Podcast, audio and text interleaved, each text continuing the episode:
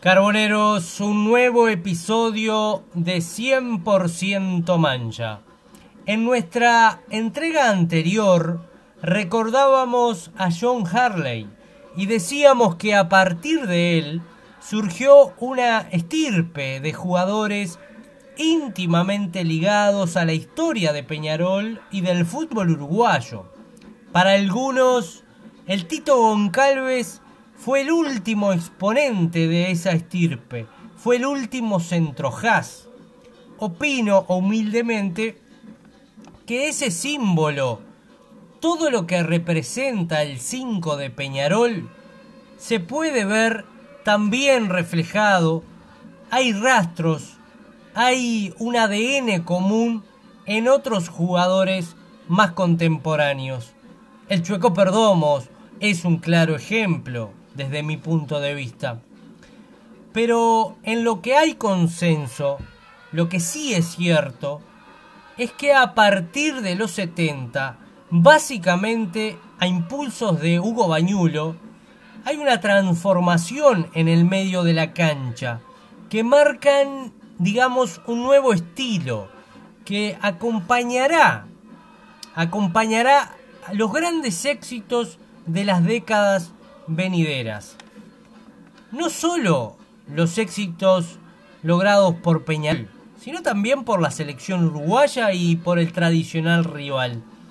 En definitiva, al fútbol uruguayo lo caracterizó un medio campo con dos tractores. Soy consciente que muchos reniegan de este modelo clásico de Uruguay. Pero cuando hemos querido cambiar, así nos ha ido. Así nos ha ido, ¿verdad? Nelson Acosta en los 70 junto a Ramón Silva, Bocio y Saralegui en los 80 y en los últimos años el ruso Pérez y el Cacha Arevalo Ríos. ¿Qué medios? ¿Qué medios, por favor? Han sido sin duda exponentes ejemplos de esta estirpe de lo que veníamos hablando. Ojo, ojo que en Peñarol también hizo historia la llamada cortina metálica, que a fines de, del 20, principios del 30, entre Amsterdam, entre Amsterdam y el Mundial, allí se conformó un medio campo con Gestido, Lorenzo Fernández y Tatita Silva, que marcaron una época y marcaron a cada rival que se arrimó al área. Fueron impasables.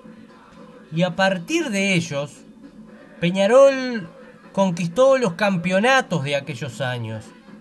Una anécdota de Gideón Silva. Tatita le decían. El apodo se lo puso el negro Juan Delgado. Porque cuando salía a marcar, lo hacía abriendo los brazos. Parecía que le decía a los rivales, venga con tatita. Por eso le quedó ese apodo a un jugador notable. Pero, pero vamos a regresar a Bañulo. Yo les quiero leer un poco lo que es su filosofía, sus conceptos fundamentales. Observen lo que decía Bañulo. Lo que muchos no advierten es que el buen fútbol debe ir acompañado de temperamento. Tampoco creo en el fútbol total. Acepto un hombre dúctil que en una emergencia pueda cubrir varios puestos. Pero todo tiene su límite. El defensor debe ser defensor. El volante, volante y el atacante atacante. Primero hay que atender las responsabilidades propias de cada puesto. Después sí se puede algo más. Hermosas palabras de Bañulo, me declaro bañulista, aunque prácticamente no lo vi a los equipos de Bañulo. Solo algunas referencias me han quedado. Pero eran equipos balanceados, equilibrados en todas sus líneas y bien parados atrás. Repito, soy consciente que a muchos que muchos reniegan de este modelo tan clásico del fútbol uruguayo. a partir de Bañulo un nuevo modelo que obviamente irá adaptándose con el paso del tiempo. Hoy se habla de doble cinco, pero, pero hay un ADN común, una raíz con sus particularidades.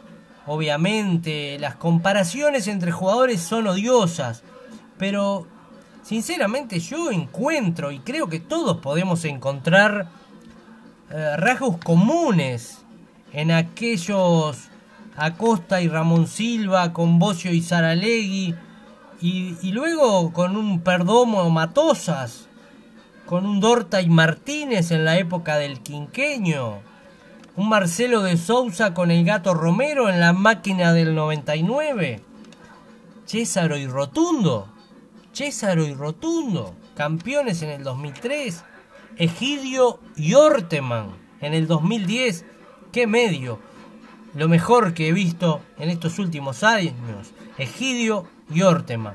Los últimos bicampeones que hemos tenido, el Mota con Guzmán, con aportes también del vikingo Novik, por supuesto. Hoy, hoy esperamos la recuperación del Mota y ver cómo rinde con el húngaro Badok. Es decir, hay un ADN, hay, hay rasgos comunes en aquel origen que tuvo la propuesta de Bañulo.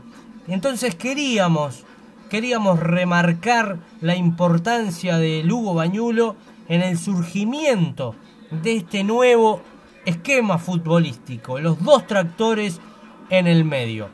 Hasta la próxima amigos, abrazo de gol carboneros.